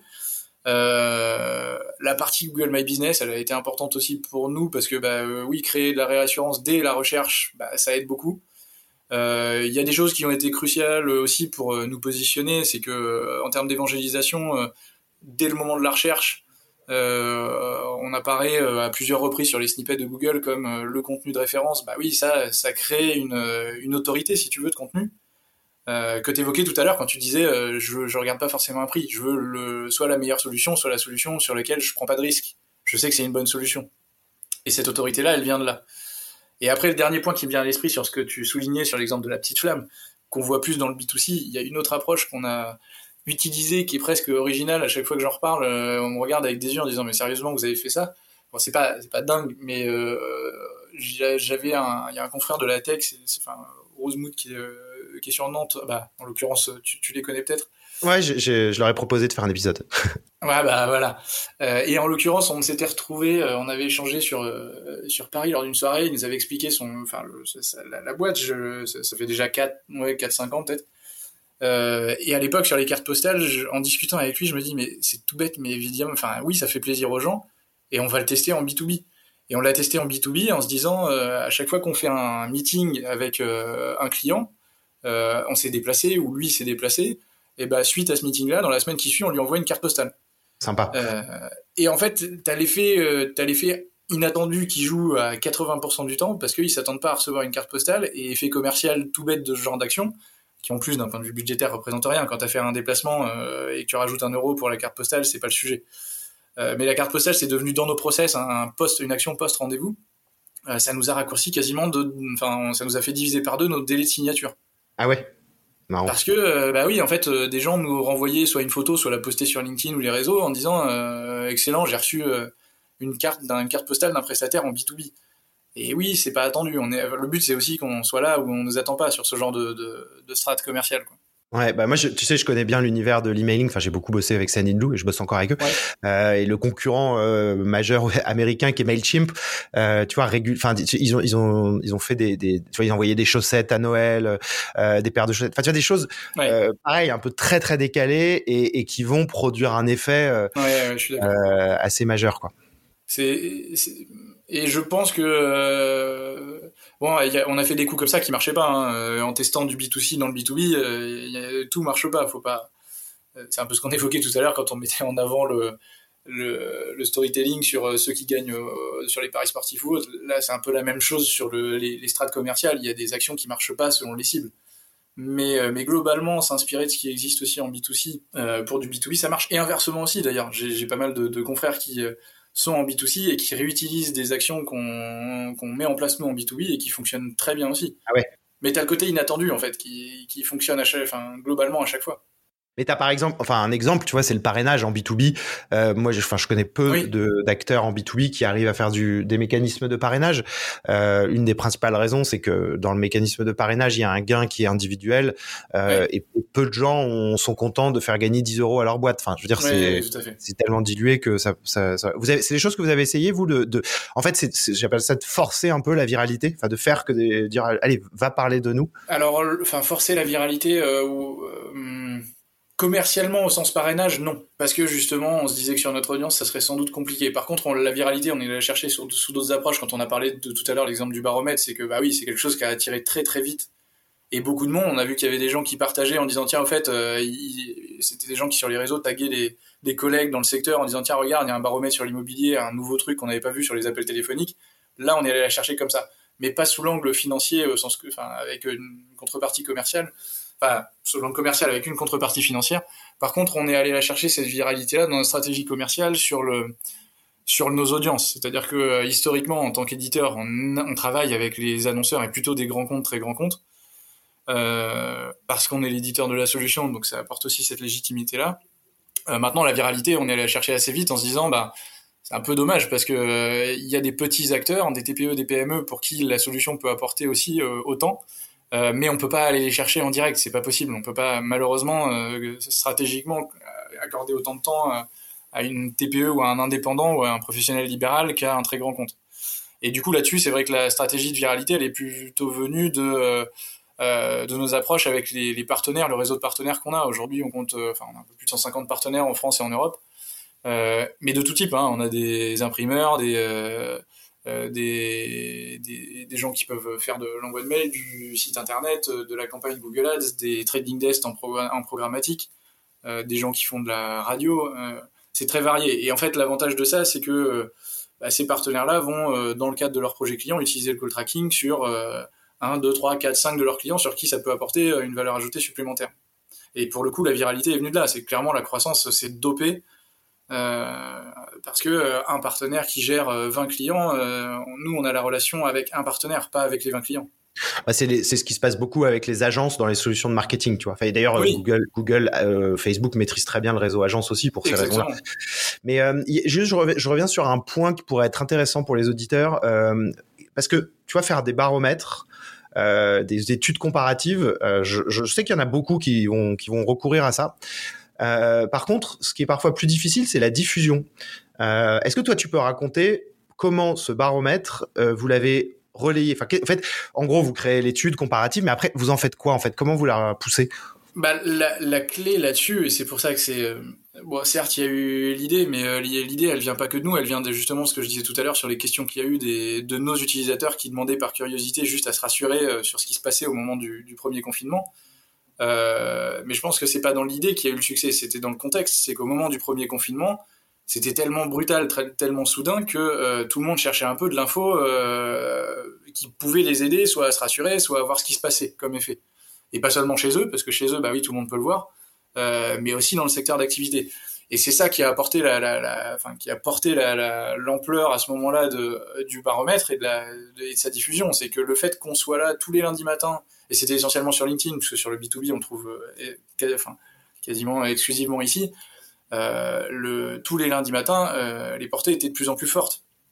Parce que bah, on rajoutait une semaine dans toutes les stats, on reprenait les semaines d'avant pour voir comparer la nouvelle semaine par rapport aux semaines d'avant, et au fur et à mesure, bah oui, tous les lundis matins, il était attendu, il était de plus en plus partagé.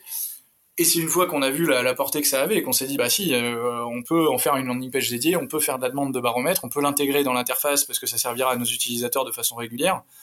Euh, et, c'est de là que la diffusion et le succès de la diffusion est venu. malheureusement, c'est venu de ce contexte-là où et, de, questions d'utilisateurs où on s'est dit bon bah on peut le servir à, de plus grand nombre.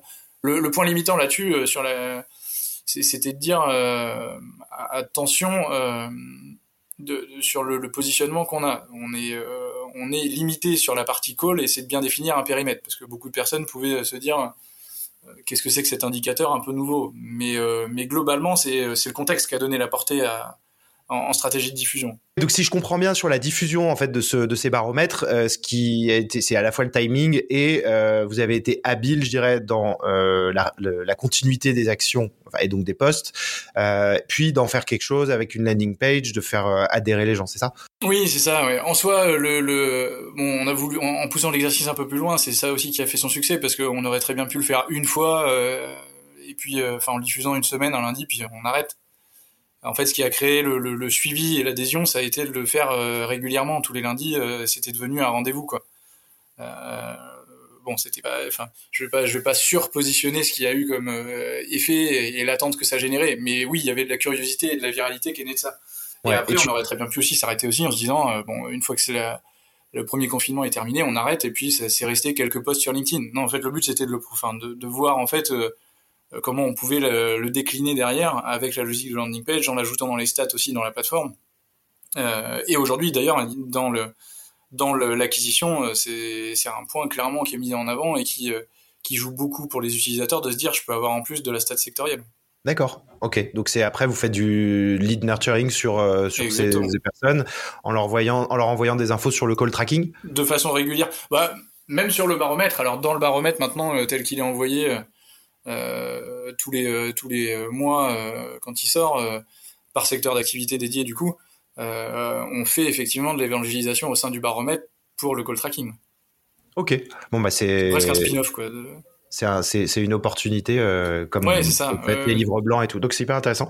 Euh, dans les autres leviers de croissance, je voudrais, enfin et d'acquisition, je voudrais évoquer le search euh, et, et, alors plusieurs choses. À la fois euh, comment vous appréhendez la partie euh, SEO ou SEA, et aussi euh, sur votre, plutôt là sur votre site, comment vous gérez la partie blog et qu'est-ce que ça a pu vous apporter? Je trouve que c'est intéressant parce que vous avez, vous, enfin vous écrivez quand même assez régulièrement. Il y a beaucoup de sujets. comment vous positionnez à l'égard du search? Et quelle part ça a dans votre acquisition Oui, alors le search a une part de plus en plus importante dans l'acquisition, mais le search il était conditionné au postulat qu'on a évoqué tout à l'heure, qui était de dire euh, du search, il faut déjà que je sache que ça existe pour le rechercher. Ou tout du moins, si je le recherche pas sur le mot-clé exact, il faut que des mots-clés euh, satellites puissent me ramener vers ça. Euh, donc le search, c'est du progressif et c'est lié à l'évangélisation d'une part qu'on peut faire, mais surtout la maturité des entreprises et des utilisateurs potentiels sur le sujet de la data parce que c'est là-dessus en fait que les, mm. entre guillemets les chakras s'ouvrent un peu euh, dès lors que tu es, un peu euh, alerte sur le sujet et que tu te dis ok je commence à maîtriser euh, Google Analytics, je commence à mesurer un peu tous les différents leviers. Bon bah j'ai envie de pousser un peu plus loin et là dans ce cas-là il y a la place pour le call tracking en case suivante. maintenant une fois que, enfin du coup le, la tendance étant à la hausse, bah, on a on a adapté aussi euh, le, poids des actions qu'on menait en SEO ou en SIA. Le SIA, on se disait oui, effectivement, c'est de l'immédiat.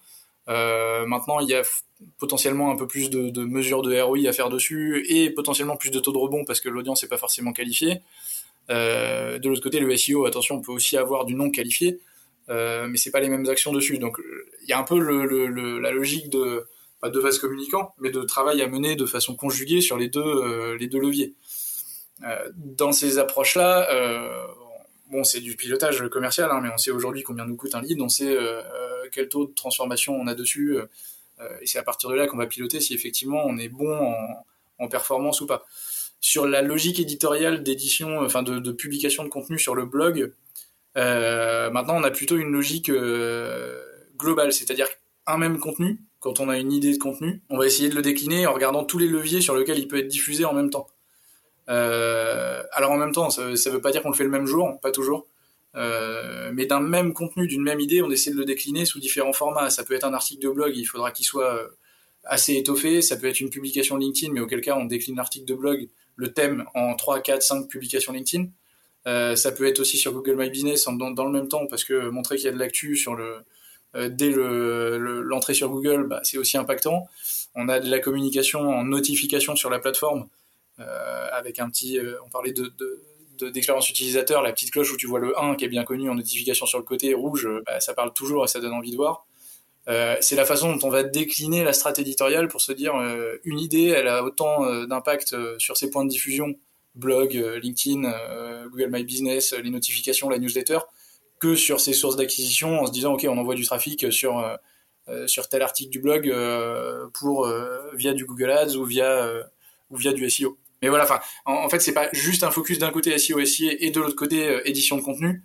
Euh, le but pour nous, c'est de les travailler dans le même temps. D'accord. Donc il y a pas force, c'est pas forcément un blog que vous allez, euh, il n'y a pas une, une portée SEO. Vous n'avez pas fait votre blog pour faire du SEO. Non, pas nécessairement à la base. Non, c'est vrai. Le, le là-dessus, là où il y a le plus d'impact euh, SEO, on l'a vu, c'est quand on a des articles de blog qui débordent du thème du call tracking. C'est-à-dire qu'on parle data, on parle mesure de performance, et au sein de cet article qui peut être beaucoup plus généraliste, on évoque le call tracking comme un des piliers.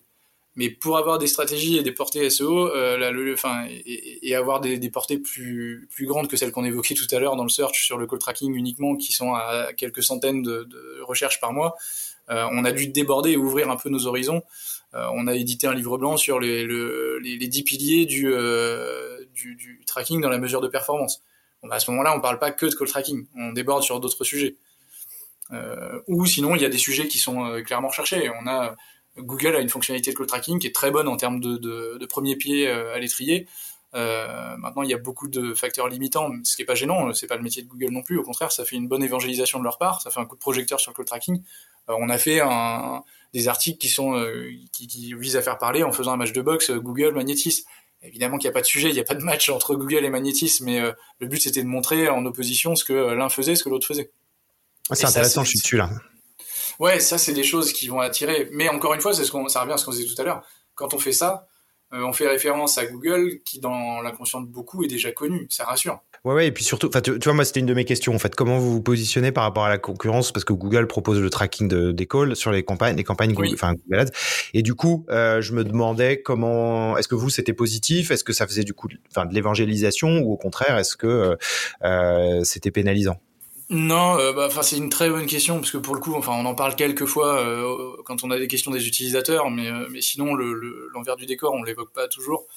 Pour le coup, je pense comme pour tout le monde, on a eu un coup de pression quand on s'est dit oula, Google arrive sur le, enfin, ils se sont rendus compte du potentiel là-dessus, ils savent qu'effectivement il y a du flux qui passe par les appels, c'est un truc à se faire dégommer le marché quoi, par un big. Et en fait, assez vite, on s'est rendu compte que non, eux souhaitaient euh, montrer de la perf à leurs clients, mais euh, en analysant de façon un peu plus froide, euh, on s'est dit mais non, c'est un coup de projecteur énorme parce que de toute façon Google peut mesurer cette perf des appels générés, mais uniquement sur leurs canaux. C'est-à-dire que le SEO il le mesure pas, de l'emailing il le mesure pas, du print il le mesure pas, tout ce qui passe par les réseaux sociaux, Google peut pas mettre du call tracking sur Facebook. Et c'est le fait d'être, si tu veux, indépendant et d'être tiers de confiance, nous, qui fait qu'on a un positionnement qui, est, idéal et l'arrivée de Google sur le marché a été plutôt un gros coup de projecteur sur cette fonctionnalité-là et sur le fait de mesurer les appels sous l'angle de la data. Ouais, et sur l'intérêt de le faire. Exact, complètement. Et, et donc pour le coup, non, c'est euh, euh, Google est, enfin, est perçu comme un, un, un, éventail énorme, certes, mais qui met en avant euh, le sujet et, qui, et qui en parle, et de plus en plus d'ailleurs. Non, mais et après, sur le, la logique du marché, pourquoi je parlais de marché européen tout à l'heure, c'est que euh, a, on est euh, depuis 5, 6 ans, 7 ans, euh, quelques éditeurs, mais ça se compte sur les, sur les, doigts des deux mains, pas plus. Et en fait, au fur et à mesure, chacun a pris un positionnement assez spécifique. Euh, mais qui était propre aux expériences de, chacun et souvent des fondateurs. Mais nous, on venait du monde des réseaux, quand je parlais de l'automobile tout à l'heure, et la solution était clairement adaptée pour les structures établies en réseau. Euh, et inversement, on a, il y a parfois des, benchmarks dans lesquels on est on est deux trois acteurs souvent les mêmes. Euh, quand c'est du e-commerce par exemple ou euh, des gros call centers qu'il faut équiper, euh, on n'est pas la solution la plus adaptée et dans ces cas-là, c'est même plus des partenaires que des concurrents maintenant. on, sait qui a la meilleure solution pour délivrer la meilleure valeur ajoutée selon l'audience. Mais le fait que Google propose ça, je, pensais aussi à Alix de Sagazan, la fondatrice de la BTC, qui raconte justement comment en fait euh, eux ils ont aussi eu un peu peur quand ils ont vu que Google proposait ça et que finalement en fait ils en ont un peu fait une force et que c'est devenu un, enfin ils ont participé à l'évangélisation du marché et qu'en aucun cas ils étaient Google allait être une solution aussi complète que. Oui oui mais bah, enfin là je, peux que rejoindre ce que tu dis et ce que euh, Alix disait parce que pour le coup oui pour la partie euh, euh BT6 c'était là je pense qu'ils ont eu la même chose mais euh, mais quand en plus t'es éditeur tu te poses forcément toujours la question de te dire effectivement est-ce qu'on est bien positionné quel est le, risque là-dessus l'édition donne l'avantage que l'entrée sur le marché soit quelque chose de relativement long euh, c'est pas de la prestation de service qui peut être plus simple à aborder pour être euh, disponible sur le marché. L'édition demande un peu plus de temps d'inertie au démarrage.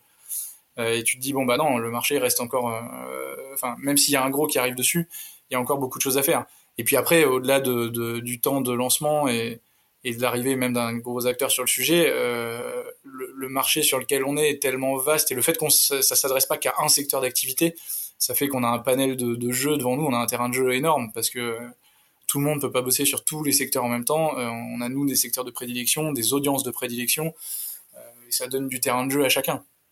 Mais, mais comme à chaque fois qu'un marché bouge, il vaut mieux que le marché bouge de toute façon. Mais euh, quand, quand on connaît les forces de chacun, c'est plutôt hyper sympa de bosser sur un marché comme ça. Ouais, justement les relais de croissance, ça sera la, enfin, une de mes dernières questions. Euh, juste avant ça, euh, tu sais, on évoque souvent en marketing l'importance de, de, montrer le bénéfice client. Euh, sur du B2B, on est souvent quand même sur des choses très concrètes. Même quand on va, je vais sur votre site, euh, tu vois, tu parles de le, Google Analytics des appels téléphoniques, donc on est vraiment sur quelque chose de, on est on est dans la concrétude. Est-ce que euh, vous réfléchissez souvent au bénéfice client et, et l'évoquez? Très bonne remarque là-dessus. C'est pour le coup le bénéfice client, il est euh, ça pour le coup je l'attribue plutôt à notre métier d'origine. Quand je parlais, je disais enfin d'origine on bossait en contrôle de gestion. Euh, L'une des clés pour nous à ce moment-là, quand on a même sur la V1 de la solution, euh, c'était de dire on va pas créer une usine à gaz avec une nouvelle source de data si en fait cette data-là elle est pas utilisée. Si on n'arrive pas à faire comprendre à nos utilisateurs ce qu'ils peuvent en faire et quelle valeur ajoutée ils peuvent en tirer. Je crois qu'il n'y a pas pire euh, dans le SaaS, il n'y a pas pire euh, risque de churn, enfin de, d'attrition de perte client qu'une non-perception de valeur ajoutée. Si tu as de la data qui est quelque part et qu'en fait la solution tu l'utilises pas parce que la data tu, tu la fais pas parler, tu lui donnes pas de sens, bah aucun intérêt. Il y a, y a, des chances que ça s'arrête très vite si tu veux. Euh, et du coup, ça a été un de nos axes de bataille dès le début. Euh, on a évoqué en fait chacune, chacun des indicateurs de donc les stats qui étaient générés sur le via le call tracking, comment ça pouvait se traduire en optimisation euh, de performance et donc en levier activable. Chose toute bête, la lecture du coût par lead, quand on disait vous avez fait un budget de Google Ads de 1000 euros, vous avez eu 10 formulaires, et donc dans ces cas-là, tu es sur un coût d'acquisition qui est à 100 euros. Et si de l'autre côté, tu rajoutes en plus 10 calls, bah, auquel cas tu as 20 conversions, ça te fait tomber ton coût de conversion à 50 euros. ça, c'était un des leviers où on disait analyser le, votre coût par lead de façon fiable et exhaustive. Euh, et en fait, on a, euh, on a édité, enfin, on travaille là-dessus sur euh, directement sur 6 à 7 leviers euh, activables immédiatement en fonction des datas obtenues avec le call tracking. Et le, les avis clients vont souvent dans ce sens-là que sur la plateforme, on met en avant ces leviers activables. autre exemple tout bête, les appels qui proviennent de Google Ads répartis dans les jours de la semaine ou les heures de la journée. Euh, c'est un point crucial pour se dire, bah en fait, euh, si les gens m'appellent plutôt via Google Ads de 9h euh, à 11h et de 16h à 17h, bah, autant que je monte mes enchères sur ce moment-là pour être bien visible, mais sur le reste que je fasse baisser un peu. Et là, j'ai un levier où je peux optimiser aussi mon coût et mon coût par clic et mon coût d'acquisition. Alors c'est marrant parce que cette semaine, je lisais un article sur l'importance de la différenciation dans les produits et euh, dans l'article, il citait euh, Zoom en fait pour euh, pour expliquer que ce, ce n'est pas forcément le meilleur outil en termes du X, mais c'est celui qui avait comme élément différenciant d'être ultra efficace dans la capacité à se connecter, les, les, les calls fonctionnaient bien et tout. Et en fait, dans les bénéfices que tu as évoqués, moi je me dis si jamais j'ai un concurrent de Magnetis en face de moi, il pourrait me citer les mêmes bénéfices que toi c'est-à-dire la capacité à mesurer le coût par lead. si, si, je te posais la question maintenant, qu'est-ce qui chez Magnetis est différenciant? Bah, Le fait, enfin, euh, on peut faire écho là-dessus si tu veux à ce qu'on évoquait tout à l'heure dans l'onboarding avec euh, avec euh, Alan par exemple ou Aircall. Il y avait le fait de, enfin, le, le, différenciant, il est dans le fait de faire ressortir à la surface ces, ces visions-là. parce que pour le coup, c'est c'est presque stratégique de le mettre en avant, de les, les, les leviers qu'on vient d'évoquer, parce que c'est là que la valeur ajoutée s'exprime le plus. Et c'est ce qui parle le plus vite aux utilisateurs. Maintenant, sur le côté sur le côté différenciant, il vient surtout du positionnement qu'on évoquait tout à l'heure, c'est-à-dire que euh, maintenant, nous, sur le marché, ce qui est différenciant, c'est le fait que la solution, elle a une surcouche qui est dédiée au réseau de points de vente. Euh, et que dans les réseaux de points de vente, c'est essentiellement utilisé pour se dire, bah oui, en fait, un point de vente en local, il peut avoir une visibilité sur ses stats, euh, mais aussi le chef de secteur, le chef de département, le responsable de région, le responsable national et la tête de réseau quand on bosse sur de l'international. Et donner cette accessibilité, cette visibilité à la data d'un coup d'œil à chaque strate d'un réseau, euh, c'est notre positionnement et c'est le savoir, enfin c'est le savoir-faire qu'on a et qui ressort en, sur la sur la plateforme si tu veux. Et de le déployer partout alors. Exactement, exactement. Ça c'est les, les, points euh, clés, mais à la rigueur là-dessus, euh, je sais que nos confrères font aussi bien là-dessus. Il n'y a pas de il y a pas de délai de latence.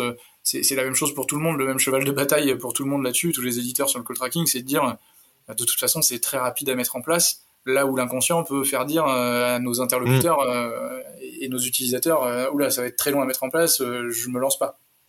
Mais, euh, mais après, oui, les points différenciants, parfois c'est de, faire ressortir des choses toutes simples, mais, mais qui vont faire la, différence clairement dans, le, dans, le, dans la décision et, et dans l'utilisation dans le temps. Parce que c'est pas juste avoir des utilisateurs qui sont euh, qui sont de passage euh, c'est pas c'est pas là qu'on délivre une bonne valeur ajoutée. Si c'est le cas on, on se plante. Je pense qu'à ce titre-là euh, on peut parler d'un du génie de, de Google d'avoir réussi à faire installer Google Analytics à à peu près toutes les entreprises oui, euh, avec un taux d'utilisation qui je pense n'est pas à 100% ouais. c'est un euphémisme. Et donc non non mais voilà c'est vrai que c'est des exemples assez incroyables de, de, de... mais c'est presque un automatisme. C'est t'as raison de, de souligner Google Analytics mais c'est presque un automatisme aujourd'hui, ça serait presque un non-sens pour quelqu'un qui est du métier de dire j'ai lancé un site et j'ai pas branché Google Analytics. Mais pourtant, quand tu poses la question, euh, moi, c'est, pas, c'est pas massivement utilisé. C'est massivement installé, mais pas massivement utilisé. Exactement. Ça, je suis entièrement d'accord avec ça. Bon, là, du coup, c'est notre cheval de bataille de, euh, quand on dit l'analytics des appels téléphoniques, c'est de dire, bah oui, si vous vous installez Google Analytics, vous devez pouvoir installer du call tracking. Par contre, notre cheval de bataille, il est, ce qu'on vient d'évoquer avant, il est de faire en sorte que dans le temps, ça soit utilisé. Et d'ailleurs, pas forcément la plateforme on est, euh, on a beau être éditeur, euh, notre enjeu il n'est pas que la plateforme soit utilisée, il est que la donnée qui est générée puisse être utilisée. Et du coup, on a beaucoup d'utilisateurs qui se connectent jamais à la plateforme parce que c'est un outil en plus, c'est un login en plus. les, demandes de mots de passe oubliés, on les compte même plus, on les suit plus. Mais le, but, c'est plutôt de se dire, bah, si, si vous vous connectez pas au compte, c'est pas grave. Euh, il y a des alertes sur appel manqué, il y a des rapports qui peuvent vous être envoyés le lundi matin voire euh, il y a des connecteurs avec Google Analytics ou autre pour que vous utilisiez la donnée dans vos outils existants, mais pas que ça vous change votre mode opératoire de travail. Il y a déjà les gens sont concentrés sur leur métier, il faut pas le, on est d'autant plus efficace et on est adopté beaucoup plus vite si on s'inscrit dans l'univers de travail que les gens ont déjà je pourrais que souligner le bénéfice de euh, de pouvoir tirer parti de ces données. Enfin, moi, en tant que personne qui, enfin, en tant que consultant qui a beaucoup travaillé sur la mesure de performance, euh, le bénéfice d'avoir de la donnée qui soit propre, qui soit aide, enfin, qui aide à la prise de décision, c'est absolument incroyable. Et c'est tout l'intérêt du digital. Euh, enfin voilà, et, qui peut s'appliquer aux appels téléphoniques. Euh, je te poserai une dernière question, c'est celle des relais de croissance, parce que euh, tu as évoqué tes cibles. Euh, est-ce qu'à un moment, tu penses que tu, vous allez plafonner si jamais, par exemple, vous êtes massivement utilisé dans bah, toutes les industries qui sont fortement dépendantes des appels téléphoniques? Est-ce qu'il y a des relais que vous trouverez après?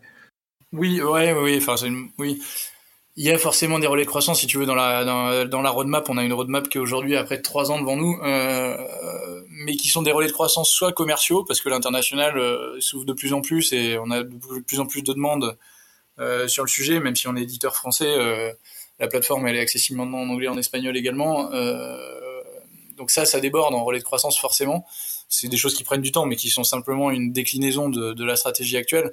Euh, après, c'est plutôt dans le dans le développement produit où là, oui, on a euh, une roadmap à trois ans parce qu'on a deux nouvelles branches qui arriveront euh, sur le sujet pour pour travailler encore l'appel, mais d'une autre façon, plutôt sur sur du, du, du call tracking, mais qui qui travaillera l'appel sur de l'émission d'appel. Là où aujourd'hui, on est plutôt en réception. D'accord. Euh, donc sur du, ce qu'on appellera du call tracking sortant. Mais c'est c'est des choses qui prennent du temps parce que ça demande, euh, on repart toujours à chaque fois des observations clients pour se dire effectivement est-ce qu'il y a un besoin identifié là-dessus sur un marché qui est déjà mature sur la data téléphonique? Mais pour le coup, on a, oui, il y a, y, a, y a un terrain de jeu encore génial à bosser devant nous pour, pour les relais de croissance. Ok. Et alors, si on, pour, pour conclure en termes de données, euh, aujourd'hui, vos leads, euh, alors une première répartition entre ce que tu appelais entrant et sortant, donc commercial versus euh, self-service, on est à quelle répartition? La répartition, elle a, elle a évolué. Enfin, à l'origine, on était presque quasiment sur du 100% sortant. on est maintenant, on est plutôt sur du du, du 60-40, 60 sortant, 40 entrants. Ok. Ok, ok. Et du coup, dans les entrants, le, pour contextualiser aussi, le search représente quel euh, pourcentage à peu près? Euh, le search sur l'entrant, pour le coup, c'est un poids énorme. Hein. Euh, c'est, on est au-delà des trois quarts hein, des ah, qui, viennent du search. Hein. C'est, mais parce que c'est ce que tu as évoqué, tu as souligné tout à l'heure. On l'a beaucoup travaillé aussi en termes de taux de conversion sur le site pour faire en sorte que les demandes qui viennent dessus convertissent aussi beaucoup.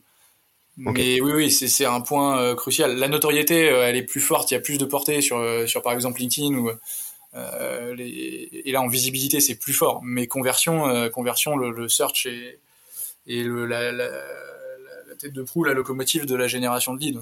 Top. Ok. Bah écoute, euh, Erwan, je te remercie. Et eh ben non, c'est moi qui te remercie Mathieu pour l'invitation. Et puis hyper intéressant d'avoir évoqué autant de sujets différents. Oui, c'est une de mes. Avant, avant de te laisser, c'est une de mes questions. C'est euh, comment toi t'as comment t'as vécu cet échange? De la même manière que ce que tu m'avais euh, mis en avant, je l'ai trouvé hyper agréable, hyper hyper large, à me faire poser moi aussi des questions en me disant oui tiens sur ce sujet-là, si je prends un peu de recul parce que d'habitude avec la tête dans le guidon on le fait moins et c'est un exercice que je trouve hyper intéressant. Autant on peut le faire euh, parfois en interne dans l'équipe, mais euh, le faire avec des partenaires qui peuvent euh, poser des questions ou des angles de vue qu'on n'avait pas imaginé, bah oui, je trouve ça top.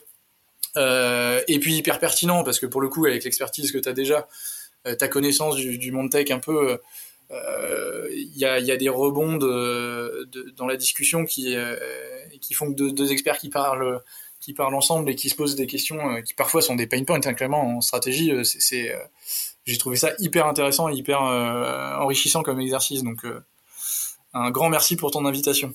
Bah non, mais de même, en fait, l'objectif qui était d'inviter un acteur B2B où je, je voyais peut-être, enfin, intuitivement, on peut se dire qu'il y a moins de profondeur. Et en fait, on a évoqué beaucoup de choses. Euh, J'avais même encore presque quelques questions, mais on va, on va s'arrêter là. Mais euh, ouais, ouais, c'est, en fait, c'est extrêmement concret. Et je pense qu'il y aura beaucoup d'auditeurs qui se, qui se verront dans chacune des situations que tu as, tu as décrites. Enfin, en tout cas, euh, moi, j'ai l'impression qu'à chaque fois que je travaille avec un client en B2B, on est exactement sur ces problématiques-là. Donc, je trouve ça, euh, je trouve ça cool. Euh, si des auditeurs veulent te contacter, ils peuvent le faire directement alors soit, euh, enfin, à voir si dans le, soit l'interview, si à la fin tu, tu veux euh, dans l'échange mettre les, mes coordonnées, il n'y a pas de problème, je pourrais te les recommuniquer. Sinon via le site internet, de toute façon c'est possible aussi. On a le, chat sur le côté, ils peuvent dire qu'ils nous ont entendu via l'interview. Ouais. On, accordera un petit traitement particulier aussi euh, pour des gens qui ont entendu un petit peu ce qu'on pouvait dire. ça permettra de rebondir dessus s'ils le souhaitent. C'est top. Et puis sur LinkedIn, j'imagine, Erwan Gustave? Exactement, exactement. Il y a, il y a beaucoup de, on a de la publication régulière. Et je, je, à titre personnel, je le fais aussi beaucoup sur mon profil, en évoquant beaucoup de sujets, pas seulement sur le call tracking, mais un peu parfois le off bah, qu'on vient d'évoquer sur la strat, les ressentis qu'on a, les, euh, les, les, questions qu'on peut se poser parfois. Et donc euh, sur, sur LinkedIn également. Ok, bah super. C'est, j'invite donc les auditeurs à te, à te suivre ou à découvrir Magnétis pour ceux qui ne connaissaient pas. Euh, merci Erwan. Un grand merci Mathieu. Ouais, et à très bientôt. Et merci à tous les auditeurs. Au revoir. Au revoir.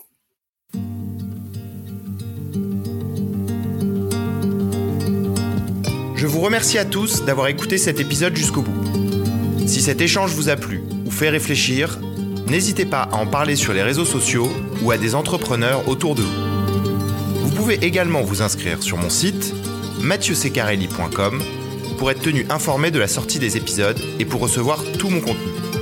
J'espère à très bientôt pour un prochain épisode du Refuge.